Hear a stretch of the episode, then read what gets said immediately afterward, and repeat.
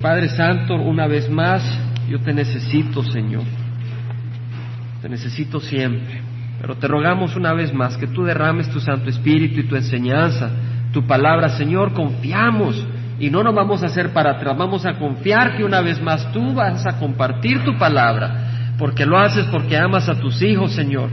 Y queremos, Señor, conocer de tu palabra limpia, sin contaminación, Señor. Así que así te rogamos, Señor, que no se le añada, no se le quite y que la recibamos como lo que es la palabra de Dios, la compartamos con ese temor y la recibamos con ese temor. Padre Santo, glorificado sea tu nombre, Señor. Toca nuestros corazones, haz que nuestros corazones sean sensibles para que tu palabra penetre hasta adentro y nos haga entender lo que tú nos quieres decir en nombre de Cristo Jesús. Amén. Dios les bendiga. Estamos en el libro de Apocalipsis. Hemos leído el capítulo 17. Estudiamos el capítulo 17 y leímos sobre esta mujer ramera, prostituta, Babilonia la Grande, y vimos de que esta descripción era un misterio, pero que para los siervos del Señor, a través del Espíritu, podemos entender lo que es. Y luego vimos de que esta mujer es una ciudad también que reina sobre los reyes de la tierra. Y estudiamos eso. Ahora vamos a estudiar el capítulo 18.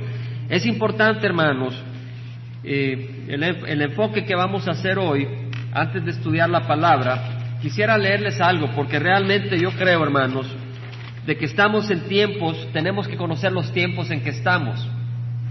No es que venimos a estudiar el periódico, pero tenemos que entender los tiempos en que estamos.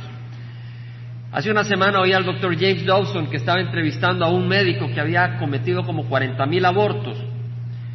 Él fue el médico de la clínica de más abortos en el mundo por cierto tiempo y luego eh, fue el que hizo esta película Silent Scream, no sé si alguien la ha visto, donde él filmó un aborto.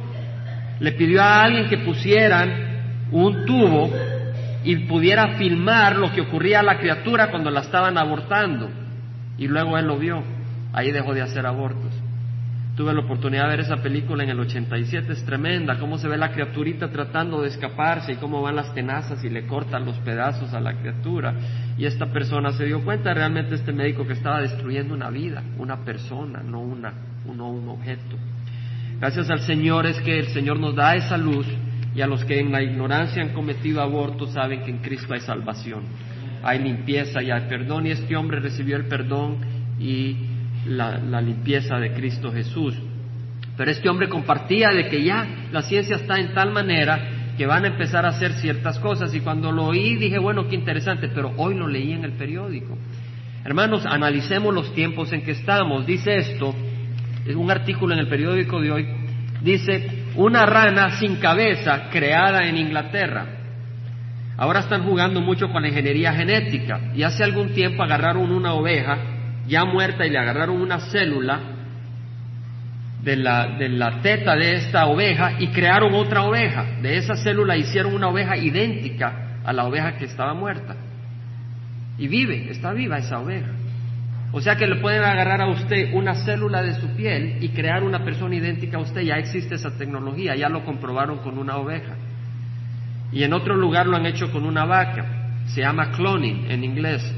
Me acuerdo cuando hablaban eso, cuando yo recién vine en Estados Unidos una vez en el 76, oí de que iban a poder hacer eso. No creía yo que era posible. Ya se hizo este año.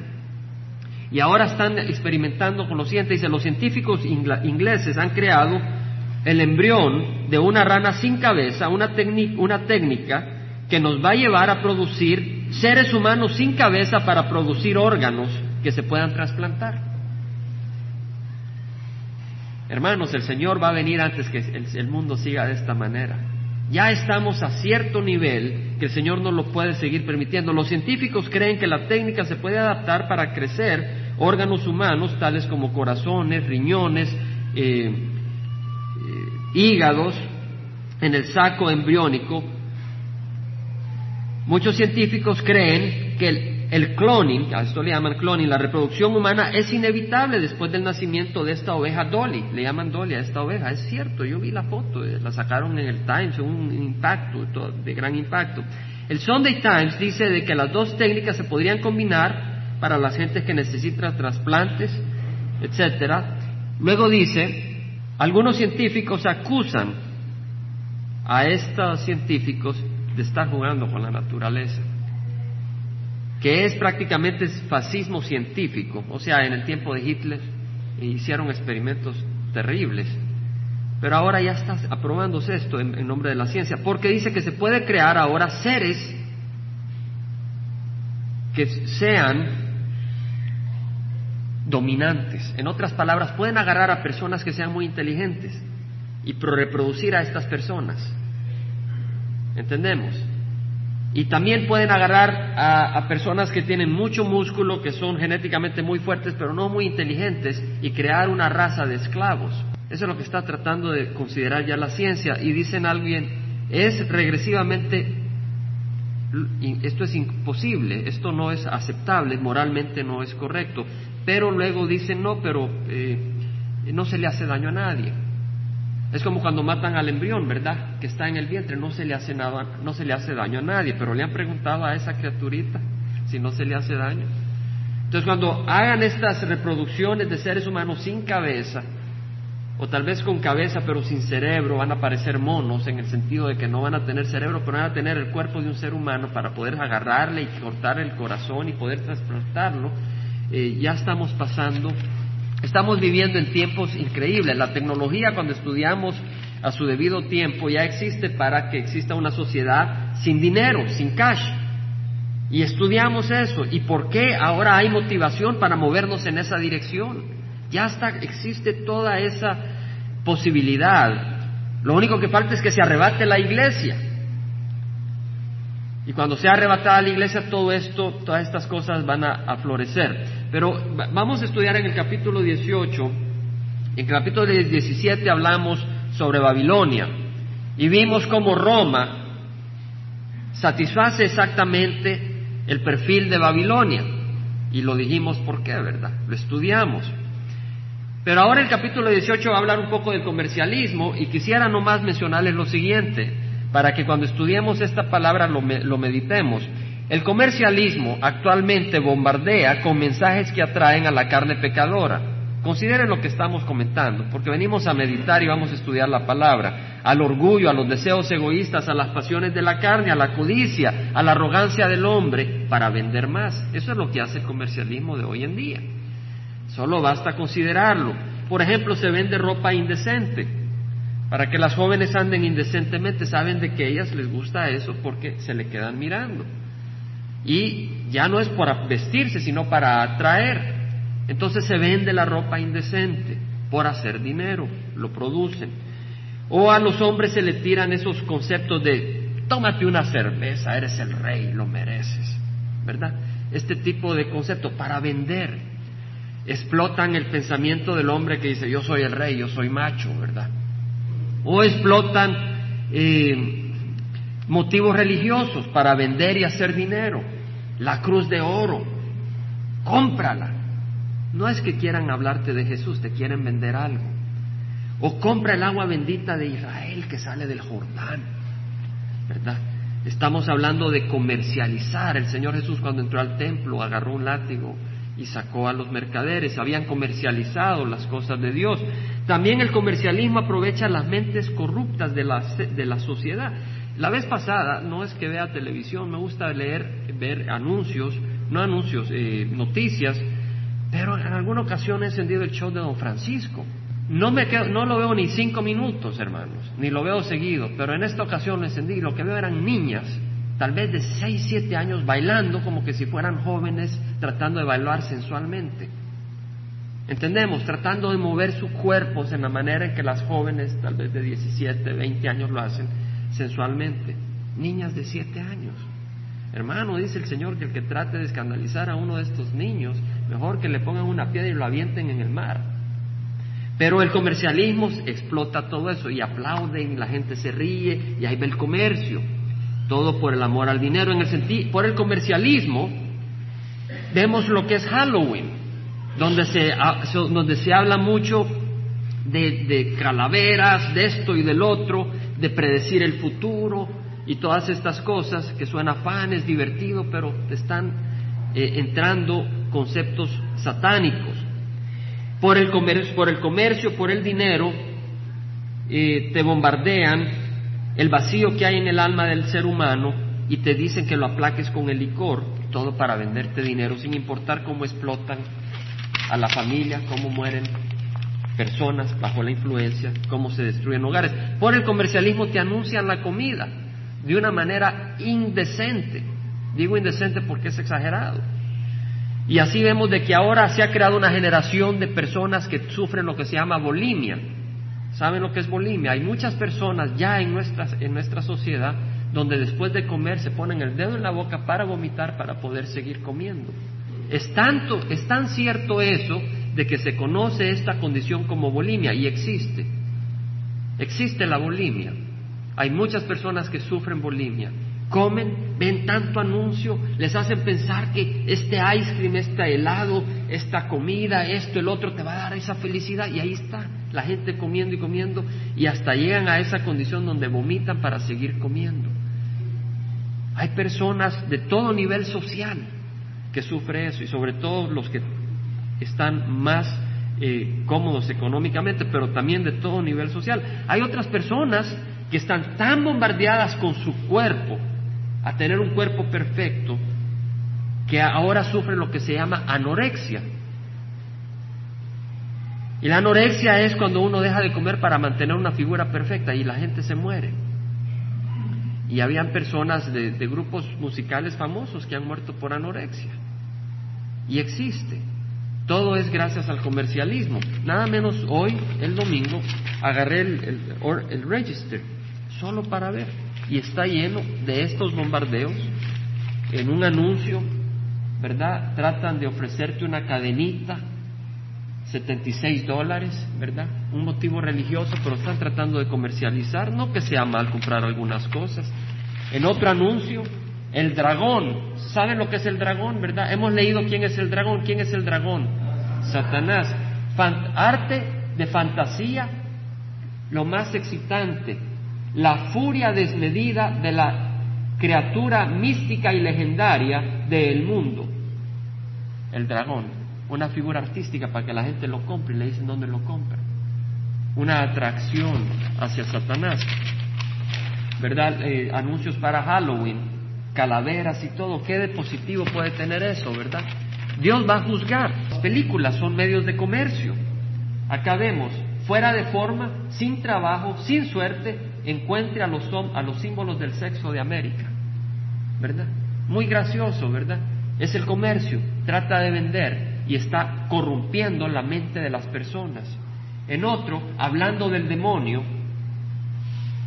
un promotor del demonio una película entretenedora del año, Al Pacino es diabólicamente delicioso. Imagínese. Ese es el lenguaje que nosotros leemos, si usted lee el periódico. Otra película, un juego sin reglas, haciéndose Dios. Es lo que el mundo busca. Todo el, periódico, las cosas están llenas de mensajes religiosos. Tenemos que estar abriendo los ojos. En este caso, modelos y ponen a una niña de unos 10 años vestida como que es una joven de 18 o 20 años, tratando de presentarla sensualmente. Hermanos, yo le invito a que no nos riamos, sino que nos escandalicemos y que lloremos. Una, una obsesión por, el, por la cara, por la cirugía del cuerpo, por el lujo, zapatos de 250 dólares, uh, Perfumes. Este perfume se llama contradicción. En otras palabras, lo hermoso es lo que es contradicción, lo que es malo, una atracción a lo malo. Este anuncio dice el sentimiento que tú quieres. este perfume se llama alegre. Y sacan una muchacha que parece histérica, no parece alegre. Parece histérica. Eso es como está siendo bombardeada la sociedad, hermano, vino a hablar del periódico, no, pero hermanos, el Señor habló del comercio y que va a juzgar todo eso. Entonces nosotros tenemos que abrir los ojos, entender los tiempos que estamos y asegurarnos que no caigamos trampa de esas tretas. Tenemos que cuidar nuestros hogares, porque no es en los malls, no es en la comida, no es en la ropa donde hayamos paz, es en Cristo Jesús. Es muy importante y tenemos que proteger nuestros hogares. Vamos a leer entonces, hermanos, en Apocalipsis 18. Aquí está hablando Juan y dice, después de esto vi a otro ángel. Ahora, aunque haya sido después de, lo que vio en el capítulo 17, no quiere decir de que es posterior, él puede ver una visión que revela más, aún sobre el mismo tema. Dice, después de esto vi a otro ángel descender del cielo que tenía gran poder y la tierra fue iluminada con su gloria. Hermanos, si la tierra fue iluminada con la gloria de un ángel, ¿cómo no será iluminada con la gloria de Cristo Jesús cuando venga? Amén. Y este ángel clamó con potente voz diciendo, cayó, cayó la gran Babilonia se ha convertido en habitación de demonios, en guarida de todo espíritu inmundo y en guarida de toda ave inmunda y aborrecible. Ahora, la palabra acá, si vemos, dice, cayó, cayó la gran Babilonia, no necesariamente había caído en ese momento, sino que está hablando como que ya es un hecho. Es tan cierto de que el ángel dice, cayó, cayó la gran Babilonia. Más adelante vemos en el versículo 4 que dice, y oí otra voz del cielo que decía, salid de ella, pueblo mío. Quiere decir de que todavía no había caído, pero es tan cierto porque Dios lo ha prometido y lo ha dicho que el ángel lo dice como que ya ocurrió. ¿Entendemos? Es como cuando alguien le dice a alguien, ya estás muerto. No, todavía no está muerto, pero le está queriendo decir que no tiene ni un chance. Y acá está diciendo, cayó, cayó la gran Babilonia. Se ha convertido en habitación de demonios. No está hablando solo de la religión falsa, se está, está hablando también de un lugar. Porque dice, se ha convertido en habitación de demonios. Es un lugar, habitación no en el sentido de cuarto, sino en el lugar donde uno habita, en el lugar donde uno vive. Ahora vimos de que esta es una ciudad porque en el capítulo 17, versículo 18 dice, la mujer que viste es la gran ciudad que reina sobre los reyes de la tierra. Ahora, ¿quién reinaba sobre los reyes de la tierra en el tiempo de Juan? Roma. Roma era el imperio de poder. Y si vemos en el versículo 9, dice del capítulo 17, aquí está la mente que tiene sabiduría, las siete cabezas son siete montes sobre los que se sienta la mujer y leímos que Roma se conocía como la ciudad de las siete colinas. Y luego vemos en el versículo 6 del capítulo 17 de que Juan dice, vi a la mujer ebria de la sangre de los santos y de la sangre de los testigos de Jesús y al verla me asombré grandemente y vemos de que realmente Roma mató a muchos cristianos. Y también Babilonia, Babilonia entró y tomó al pueblo judío cautivo y mató a muchos judíos, ¿cierto? Eso fue lo que hizo Babilonia. ¿Y qué fue lo que hizo Roma? Entró y destruyó Jerusalén. Y mandó a los judíos eh, por todos lados. Así que podemos entender de que Roma es, por decirlo así, Babilonia. ¿Entendemos? Es como Babilonia. Es la misma naturaleza. Por eso es, un misterio, pero entendemos que es Roma. Ahora, vemos acá que dice, se ha convertido en habitación de demonios, en guarida de todo espíritu inmundo. Ahora, la palabra guarida eh, me llamó la atención primero porque en español eh, guarida parece ser escondite, pero quería saber qué significaba y realmente en la versión inglesa es prisión, cárcel. En la King James Version y en la New American Standard es prisión. Entonces me fui al griego y eso es lo que dice, jaula Prisión, eso es lo que quiere decir. De manera de que se ha convertido en prisión de todo espíritu inmundo. Es probable de que esta ciudad, cuando sea destruida, sea un lugar donde Dios tenga imprisionado a demonios durante el milenio. Es posible. Pero de todas maneras será prisión de espíritus inmundos y guarida de toda ave inmunda y aborrecible. Ahora, ave, ¿qué se refiere por ave? ¿Se referirá, se referirá tal vez a algún ser? Hermanos, ave acá es pájaro. Eso es lo que quiere decir. En, inglés es bird, pájaro. En el griego la palabra es pájaro y es la misma palabra usada en el 19-17 cuando dice de que las aves que vuelan en el medio, que, que vi a un ángel que estaba de pie en el sol y clamó a gran voz diciendo a todas las aves que vuelan en medio del cielo, venid congregados para la gran cena de Dios. Cuando Jesucristo viene y mata a sus enemigos y estas aves se comen y se dan gusto en el cuerpo de los que han sido asesinados, muertos ahí. Entonces está hablando de pájaros. Eh, dice, se ha convertido pues en, cárcel de toda ave inmunda y aborrecible. Pero lo que hizo Dios es hermoso. Me impactó mucho el oír estas palabras de Juan, de dice, toda ave inmunda y aborrecible. Porque cuando Dios creó el universo, en el, día sexto dice la palabra del Señor que vio todo lo que había hecho. Y he aquí que era bueno en gran manera y fue la tarde y fue la mañana el sexto día. Cuando Dios creó el universo, creó el sol, creó la luna, todo era muy hermoso y no había muerte, pero la muerte entró por el pecado del hombre. Y cuando entró el pecado, entró la muerte y entró la maldición. En Génesis 3:14 vemos de que el Señor Jehová dijo, a la serpiente, por cuanto has hecho esto, maldita serás más que todos los animales, maldita serás más que todos los animales. Los animales no fueron hechos malditos, pero con la caída del hombre cayó la maldición hasta en los animales. Y no solo los animales, el ser humano ha sido maldito. Porque leemos en el capítulo 3 de Génesis, versículo 17, perdón, al versículo 16, a la mujer dijo, en gran manera multiplicaré tu dolor en el parto, con dolor darás a luz los hijos y con todo tu deseo será para tu marido. La mujer sufre, hay enfermedad por el pecado también. Y en el versículo 20 vemos que el perdón, el versículo 17, eh, que entonces Dios le dijo a Adán, por cuanto has escuchado la voz y has comido del árbol de la cual te ordené diciendo, no comerás de él, maldita será la tierra por tu causa, con trabajo comerás de ella todos los días de tu vida, espinos y abrojos te producirá y comerás de las plantas del campo, con el sudor de tu rostro comerás el pan hasta que vuelvas a la tierra, porque de ella fuiste tomado, pues polvo eres y al polvo volverás. Vemos la maldición debido al pecado. Pero cuando venga el Señor a reinar tendremos una gran bendición. Pero ahora este mundo hay maldición y aún así es hermoso, porque vamos a la playa y vemos una salida de sol, una puesta de sol es muy hermoso pero no se compara nada con lo que será cuando el Señor restaure la tierra. Y vamos a gozar de ella los que hemos recibido a Cristo Jesús. De esa tierra eh, restaurada. Ahora dice, todas las naciones han bebido del vino de la pasión de su inmoralidad y los reyes de la tierra han cometido actos inmorales con ella y los mercaderes de la tierra se han enriquecido con la riqueza de su sensualidad. Ahora entendamos, hermanos, he leído algunos comentarios donde dicen el capítulo 17 es la Babilonia religiosa y el capítulo 18 es la Babilonia comercial, pero quienes ponen los capítulos no fueron los apóstoles. Los capítulos lo pusieron personas, pero no necesariamente bajo la inspiración divina. Lo que quiere decir es que el capítulo 17 y el 18 no son necesariamente dos temas separados. Y de hecho, es mi pensar de que son temas es el mismo tema. Y ayer, eh, eh, considerando esa posibilidad, eh, había leído dos comentarios que no necesariamente lo veían así. Agarré el tercer comentario y así lo veía este comentarista. Y me gustó mucho porque así sentí en el corazón, ¿verdad?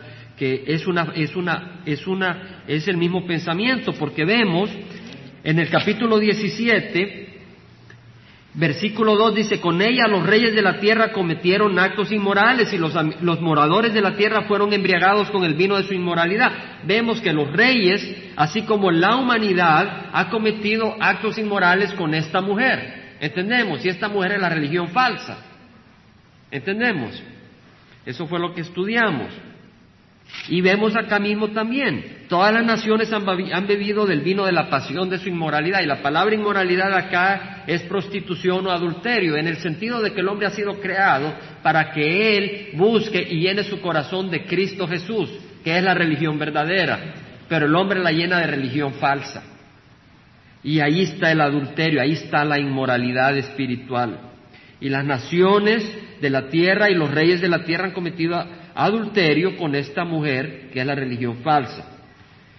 Pero sabemos también de que, tiene, que es una ciudad porque tiene una cuna y esa cuna es Roma. Y oí otra voz del cielo que decía, salid de ella, pueblo mío, para que no participéis de sus pecados y para que no recibáis de sus plagas. El Señor va a derramar sus plagas sobre esta ciudad.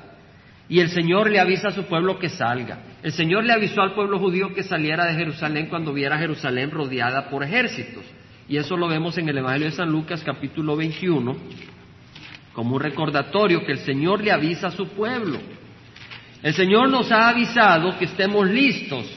Dice, les dijo el Señor, se levantará nación contra nación y reino contra reino, habrá grandes terremotos y plagas y hambres en distintos lugares y habrá terrores y grandes señales del cielo. Hermanos, hemos visto terremotos, ha habido plagas, el SIDA y otras enfermedades, hambres en diversos lugares, hay hambrunas en muchos lugares. Y habrá terrores y gran, habrá terrores, ahora se habla del niño, ¿verdad? Y de las tormentas y la gente está preocupada por lo que va a ocurrir, las inundaciones, hemos visto en México han habido inundaciones, eh, las han habido en varios lugares, eh, en Puerto Rico, que la compañía donde yo trabajo, la fábrica está en Puerto Rico, ha estado lloviendo sin parar y las comunicaciones estaban muy malas. ¿Verdad?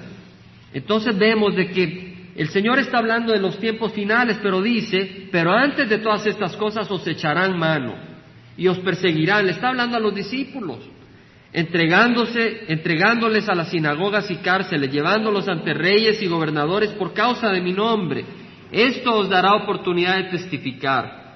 El Señor le está diciendo a los discípulos que van a ser perseguidos y que van a poder testificar, pero luego en el versículo 20 dice, pero cuando veáis a Jerusalén rodeada de ejércitos,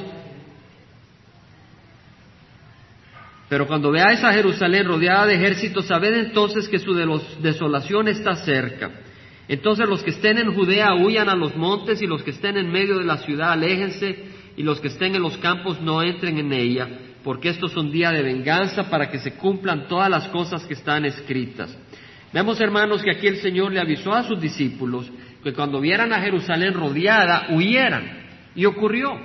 Jerusalén fue rodeada por los el ejército romano, los soldados rodearon Jerusalén y los cristianos huyeron y no habían cristianos en Jerusalén cuando fue destruida. Habían judíos, pero no judíos cristianos. Ellos habían oído la voz del Señor y huyeron. ¿Verdad? Y los cristianos ahora que hemos recibido a Cristo Jesús sabemos de que no vamos a sufrir la tribulación porque vamos a ser arrebatados. Pero también algunos vendrán al Señor durante la tribulación y a estos el Señor les dice que huyan de esta ciudad, porque Dios la va a juzgar y la va a destruir y el que no crea ahí va a ser destruido. Pero hermanos, el Señor también nos dice a nosotros que huyamos de la religión falsa. El Señor nos dice que huyamos del pecado, está en segunda de Corintios. Capítulo 6 dice, ¿qué armonía tiene Cristo con Belial o qué tiene en común un creyente con un incrédulo? Hermanos, tenemos que estar unidos con creyentes y tenemos que tener comunión únicamente con creyentes. Amén. Eso no lo dice el Señor. Ahora estamos en el mundo, pero no somos del mundo. Y si estamos en el mundo tenemos que llevar el Evangelio, las buenas noticias, pero no tenemos que ser parte del mundo. Tenemos que ser un pueblo santo y separado. A veces una iglesia no crece mucho cuando se habla el mensaje de verdad. Pero no nos interesa crecer en tamaño, nos interesa ser fieles a Cristo Jesús. ¿Entendemos? Y nos interesa llevar el Evangelio de salvación. Y nos interesa que el Señor nos corrija, aún como una familia que está caminando con Él de la mano. Y que Él nos va corrigiendo para poder ser siervos que podamos servir para la obra del Señor. Porque si lo único que buscamos es estar, eh, eh, contentos, pues no, hermanos, a veces el Evangelio nos trae tristeza, tristeza a la carne, pero alegría al espíritu. Nos trae a veces tristeza, aflicción a la carne, pero nos da paz y gozo. Por eso dice, ¿qué acuerdo tiene el templo de Dios con los ídolos? Porque vosotros, nosotros somos el templo del Dios vivo. Como dijo Dios, habitaré en ellos y andaré entre ellos y seré su Dios y ellos serán mi pueblo. Por tanto, salid de en medio de ellos y apartaos, dice el Señor. Ahora, yo he escuchado a algunos que se quedan en ciertas iglesias tradicionales donde se respetan y se honran a estatuas. Y estas personas dicen, pero yo no las honro. Bueno, ¿y por qué te quedas ahí? Para que ellos vengan a la luz. Pero aquí el Señor dice, sal, Sal de en medio de ellos y apartaos, dice el Señor. Tenemos que tener un celo por la luz y la verdad. Tenemos que tener un celo por la verdad. Sí, el Señor no lo dice. Interesante que luego dice el Señor, salid pues para que no participéis de sus pecados, porque sus pecados se han amontonado hasta el cielo y Dios se ha acordado de sus iniquidades. Pagadle tal como ella ha pagado y devolverle doble según sus obras en la copa que ella ha preparado, preparada el doble para ella. Veamos el versículo 7, cuanto, eh, cuanto ella se glorificó a sí mismo y vivió sensualmente. Hermano, la religión falsa se glorifica a sí misma. La religión verdadera glorifica a Cristo Jesús. Muy importante. Y nosotros debemos de glorificar a Cristo Jesús. Esa es la religión verdadera. Entonces vemos acá de que esta mujer se glorificó a sí misma y vivió sensualmente. Ahora vamos a entender un poco sobre cómo esto se aplica a la religión falsa, hermanos. Porque hemos visto de que esta religión tiene su centro en Roma. Eso es lo que leímos el domingo pasado y eso es lo que vemos ahora. En el, en el compendio emitido por el Papa Pío IX en 1864, y no estamos tratando de acusar denominaciones, pero tenemos que exponer la verdad, más que nada el error. En este compendio, en el artículo 37, eh, escribió este, este hombre, ninguna iglesia nacional puede ser instituida, separada, dividida de la autoridad del pontífice romano. En otras palabras, ninguna iglesia puede existir si no está bajo la autoridad de este hombre. Ahora, la Biblia nos dice que la cabeza de la iglesia es quién? Cristo Jesús. Entonces, la persona que hace eso está glorificando a la institución por encima de Cristo. ¿Entendemos? Y este capítulo 18-17 dice que ella se glorificó a sí misma y vivió sensualmente. La iglesia que se pone por encima de Cristo es una iglesia falsa, es una Babilonia. En el artículo 21 dice, la iglesia tiene, tiene poder para definir dogmáticamente la religión de la iglesia católica como la única religión verdadera. Hermanos, no la define un hombre, la define Cristo Jesús cuál es la religión verdadera. Y lo leímos el domingo pasado. Hermanos, este tema no me agrada a mí. No me agrada a mí porque yo sé que eh, a veces las personas no están preparadas para oír la verdad. Y tenemos que ir con mucho amor y con mucho ejemplo. Pero aquí estamos hablando, espero yo, a todos los creyentes, que podemos entender esto, para que podamos entender más lo que el Señor nos revela acá. Y le demos gracias al Señor de lo que nos ha sacado. En el artículo 77 de este artículo dice, es necesario en el presente que la religión católica sea considerada la única religión de un Estado, excluyendo todas las otras formas de adoración. Hermanos, la religión no es de un Estado, la religión es de Cristo. No se trata de promover una religión para un Estado, porque el Señor Jesucristo dijo, mi reino no es de este mundo. En otro artículo dice, la iglesia tiene poder de emplear fuerza y de ejercer poder temporal directa o indirectamente. El Señor Jesucristo no vino como lobo, vino como oveja. Y los cristianos somos seguidores de Cristo Jesús. No venimos a vencer como viene, como viene el lobo, ¿verdad? Venimos como vino Jesucristo, como oveja. En el poder del Señor, pero en la humildad que Cristo vino. Cristo vino en humildad. Y nosotros tenemos que caminar en esa humildad y por eso necesitamos depender de Él.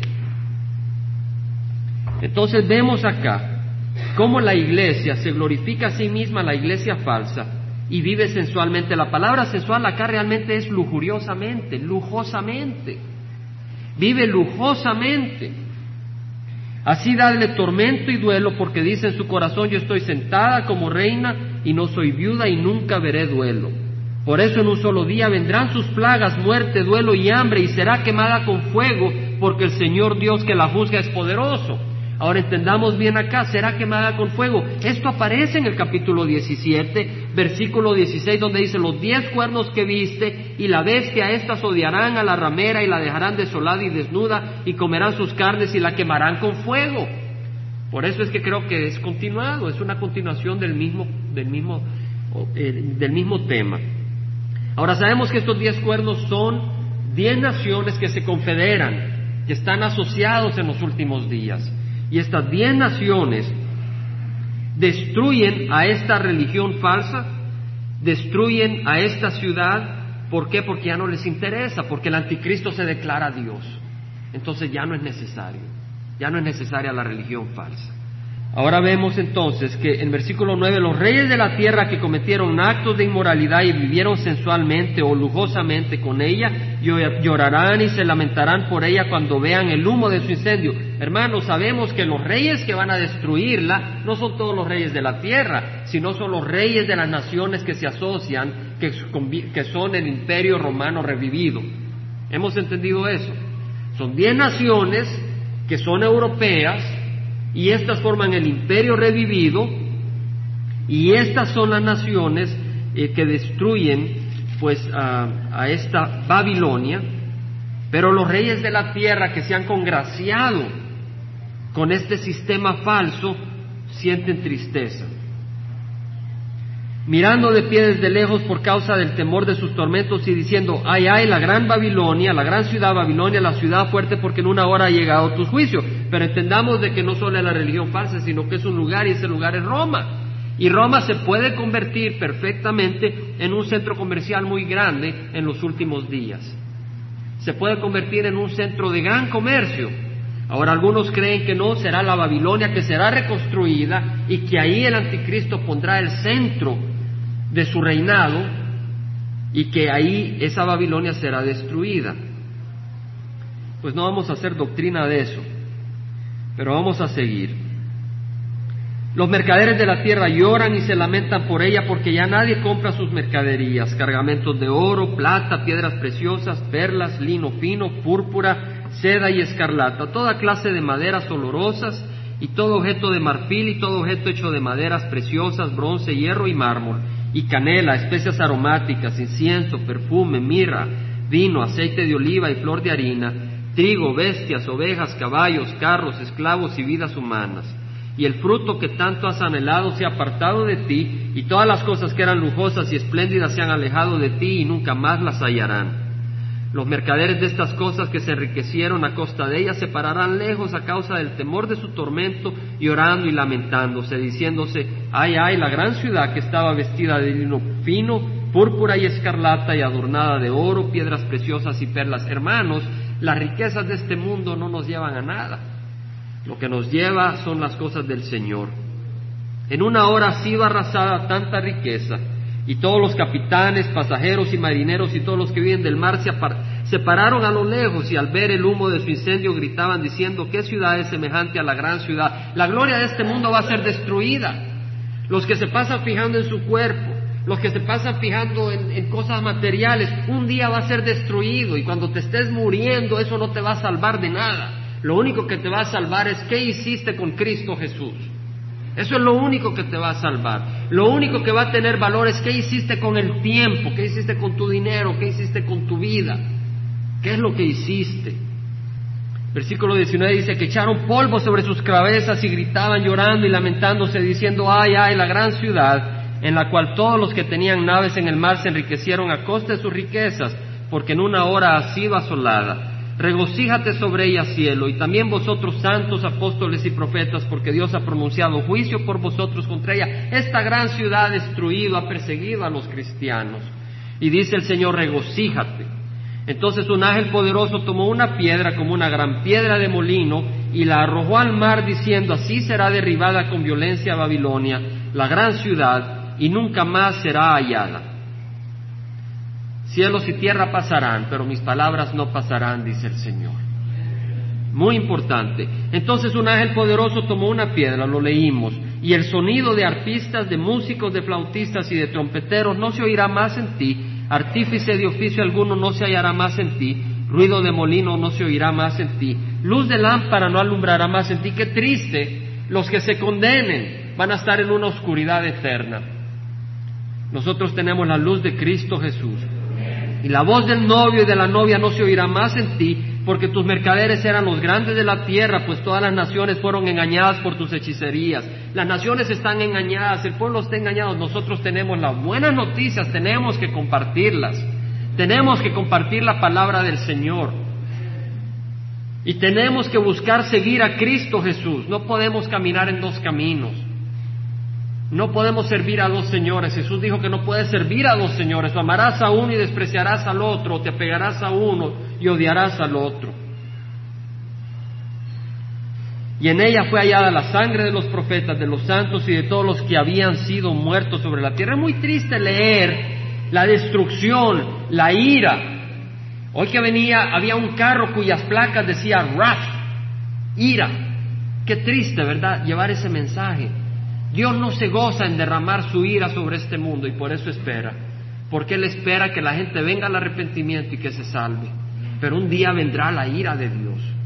vendrá la ira de Dios de todos aquellos que han desobedecido y no han buscado al Señor. Pero hermanos, no quisiera que quedemos con nuestro corazón viendo la destrucción del mal. Nos da gozo saber que el mal viene, el mal viene a fin. Dios va a traer juicio, pero sabemos que hay personas que conocemos que tal vez no vienen al Señor y vendrá el juicio de Dios sobre ellos. ¿Verdad? Entonces no tenemos tiempo que perder. Pero para mientras tenemos algo hermoso que compartir. Primero de que viene esta ira de Dios, no es que es hermoso eso, pero hay que avisar a las personas. Lo hermoso lo leemos en Isaías 55. Isaías 55, versículo 1. Dice, todos los sedientos, venid a las aguas, y los que no tenéis dinero, venid, comprad y comed. Venid, comprad vino y leche sin dinero y sin costo alguno el vino. Le decía a mi hermano, veníamos tan felices ayer con mi hermano después de pasar donde este hogar, donde realmente vimos en los ojos de esta mujer, había una oscuridad en, este, en el alma, se, se veía una necesidad de Dios. Y después de ver que recibió al Señor, y había, ahí estaba su hija oyéndola, y luego la abuela de ella recibió al Señor, y estas dos mujeres habían recibido al Señor, pero esa niña estaba ahí oyendo por su propia voluntad. Y vimos cómo ella estaba a la par, oyendo cuando se le hablaba a su mamá, y cuando su abuelita estuvo oyendo y estuvimos conversando con ella, cómo ella oyó a su abuelita y estaba poniendo atención. De manera que ya era imposible no darse cuenta que ella quería recibir a Jesús. Si dijo, ¿quiere recibir a Jesús? Sí quiero recibir a Jesús. Y ahí lo recibió. Nos damos gozo. Nos damos gozo. Y ahí dice, los que no tenéis dinero, venid, comprad y comed, venid, comprad vino y leche. ¿Qué es vino? Vino el Espíritu Santo. El Señor Jesucristo nos dice, embriagados no con vino, sino con el Espíritu Santo. Entonces cuando nosotros, hermanos, cuando tú sabes que alguien viene al reino de los cielos, te gozas. Y con mi hermano veníamos gozosos y él casi se cae. Le digo, hermano, está embriagado no con vino, sino con el Espíritu Santo. Amén. En el pasado tal vez embriagaba así como yo más de alguna vez con vino, pero ahora nos embriagamos con el Espíritu Santo y nos gozamos. Hay gozo y hay paz Hasta nos tenemos que controlar, porque si no nos pudiéramos a poner a cantar a todo a voz ahí y se nos asusta la gente. Dice, ¿por qué gastáis dinero en lo que no es pan y vuestro salario en lo que no sacia? ¿Por qué gastas tu dinero en esto, en lo otro, en lo otro que va a ser quemado? Gástalo en las cosas de Dios y busca vivir sencillamente, dice el Señor y se deleitará vuestra alma en la abundancia. Inclina vuestro oído y venid a mí. No dice venid a la iglesia, venid a mí, a Cristo Jesús. Y eso es lo que venimos a hacer acá, venir a Cristo. Eso es lo que venimos a hacer, a Cristo Jesús. Escuchad y vivirá vuestra alma y haré con vosotros un pacto eterno. Cristo quiere hacer un pacto contigo. Un pacto conforme a las misericordias fieles mostradas a David. Qué hermoso, Cristo dice, tú estás en guerra conmigo, te quiero dar paz, haz la paz conmigo, yo voy a ser misericordioso contigo. He aquí lo he puesto por testigo a los pueblos, por guía y jefe de las naciones, y qué hermoso jefe, Cristo Jesús, para seguirle, para seguirle. El mensaje de nuestro Señor Jesucristo es muy hermoso. En el Evangelio de San Lucas capítulo 4, Versículo 17, el Señor Jesucristo llegó a Nazaret, al, pueblo donde él había crecido, y se levantó a leer en la sinagoga, le dieron el libro del profeta Isaías, y abriendo el libro, halló el lugar donde estaba escrito y dijo, el Espíritu del Señor está sobre mí. Estas son las palabras de Jesús, el Espíritu del Señor está sobre mí porque me ha ungido para anunciar el Evangelio a los pobres. ¡Qué hermoso! Él no dijo, me ha, me ha enviado para sacarle el dinero a los pobres, eso no fue lo que dijo. Dijo, me ha enviado, me ha ungido para anunciar el Evangelio a los pobres. ¿Qué diferencia? Me compartía el hermano como en algunos lugares lo que buscan es sacarle el dinero a los pobres. Pero acá el Señor vino no a sacar el dinero, sino a bendecir a los pobres. Ahora, hermano, quiere decir de que no hay que dar a, no hay que dar a la obra del Señor, no es lo que estoy diciendo. Porque vemos cómo el Señor habló bien de aquella viuda que dio hasta lo que no tenía. No estoy diciendo no dar, pero estoy diciendo de que uno no da para negociar con el Señor. Ni estoy diciendo que uno debe de dar en los lugares donde uno cuando da es porque le están exigiendo, porque uno debe dar gozosamente y con alegría y sabiendo que se está usando bien, porque son recursos que Dios te ha dado no para que te los robe alguien en tu cara, sino para que se usen para la obra del Señor. Y no hay ninguna ley que lo tienes que gastar aquí o allá donde el Señor lo ponga. ¿Entendemos, hermanos? Y si ves a alguna persona necesitada y tú le quieres ayudar ahí, haz como que se lo estás dando al Señor y dáselo en el nombre del Señor. Y si lo quieres dar acá, si el Señor te toca para alguna cosa, también lo puedes hacer. Y si lo quieres dar allá, allá lo puedes hacer, donde el Señor te guíe. Porque la obra es del Señor. Y si el Señor quiere sostener esta obra, Él se encargará de alimentarla. No va a ser por falta de dinero que las obras fallan. Las obras fallan por falta de unidad y por la falta del Espíritu de Dios, nunca por falta de dinero. Cuando el énfasis es el dinero, hay que preocuparse dónde está el corazón. Lo más fácil conseguir es dinero, lo más difícil es un corazón entregado al Señor. Eso es lo que el Señor quiere, que le demos el corazón y Él se va a encargar. Y por eso dice, me ha ungido para anunciar el Evangelio a los pobres, me ha enviado para proclamar libertad a los cautivos. Hay muchas personas cautivas y todo lo que necesitamos es estar cerca, estar disponible, porque tenemos el Evangelio en el corazón. Y la recuperación de la vista a los ciegos. Le pedimos al Señor, ¿verdad?, de que veamos con el corazón. Muchas veces vemos con los ojos, pero no con el corazón. Que el Señor abra la vista de nuestro corazón a las cosas espirituales para poner en libertad a los oprimidos. El Señor no vino a oprimir, sino vino a liberar. En muchos lugares se oprime a la gente. A veces cuando escucho, hermanos, cuando yo escucho y me cuentan, en tal iglesia fíjese lo que oí, hermano, me da más ánimo a continuar. ¿Por qué, hermano? Porque sabemos de que nuestro corazón está en que se, que se estudie la palabra del Señor. Y nuestro corazón está en glorificar al Señor. Y le damos gracias al Señor y le pedimos que nos una y nos fortalezca para hacer su obra. Vamos a terminar únicamente con Mateo, hermanos, capítulo 5. Hemos hablado de la Gran Babilonia, pero quiero hablar más que de la Gran Babilonia, de Cristo Jesús. Algunos se enamoran del anticristo y de la tribulación, hermanos, yo me enamoro de Cristo Jesús. Y en Mateo 5 leemos que el Señor Jesucristo cuando vio a las multitudes subió al monte y después de sentarse sus discípulos se acercaron a él y abriendo su boca les enseñaba diciendo, bienaventurados los pobres en espíritu, pues de ellos es el reino de los cielos. Qué hermoso mensaje. El Señor quiere que teamos pobreza, pobreza en el corazón, que nos sintamos necesitados, que veamos que nosotros no merecemos nada, que es por la misericordia de Cristo Jesús. Y cuando compartimos, que compartimos por la misericordia de Cristo Jesús, únicamente, bienaventurados los pobres en espíritu, pues de ellos es el reino de los cielos, bienaventurados los que lloran, pues ellos serán consolados. Hay tiempo para llorar. Bienaventurados los humildes, pues ellos heredarán la tierra. Llevo años de no oír las bienaventuranzas en la televisión. Y qué hermoso mensaje. No son del pasado, son para nosotros, para vivirlas ahora. Bienaventurados los que tienen hambre y sed de justicia, pues ellos serán saciados. Sí, vivimos bajo el Evangelio de la gracia. Y eso quiere decir que somos salvos por gracia. Pero eso no quiere decir de que vamos a abusar a medio mundo. ¿Verdad? Y robar y decir, pues yo ya vivo bajo la gracia, así que te puedo robar. O ya me caíste mal y te pego porque vivo bajo la gracia. No. Debemos de buscar la justicia y actuar con justicia y ser rectos y ser cabales. De manera que nosotros le hagamos bien a las personas y no les tomemos ventaja. Pero que también nosotros seamos misericordiosos con los que nos la deben. Porque así es el Señor. Jesucristo cuando vino, Él fue justo, pero fue misericordioso. Él no le robó a nadie, no le hizo daño a nadie, pero aquella que vino con pecado, Él tuvo misericordia. Y así nosotros, bienaventurados los misericordiosos, pues ellos recibirán misericordia. Bienaventurados los de limpio corazón, pues ellos verán a Dios. ¿Quién entrará en tu santuario? El de corazón limpio. Y Cristo nos limpia el corazón.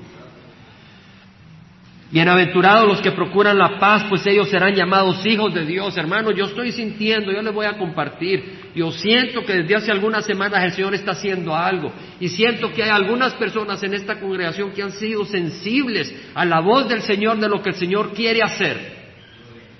Y lo estoy observando. Y estas personas que están siendo sensibles van a permitir que el Señor pueda mover este fuego que ha arrancado y llevarlo a otros lugares. Yo le invito a estas y a toda esta congregación que seamos sensibles a ese fuego del Espíritu Santo, para que en unión y en amor el Señor haga la obra.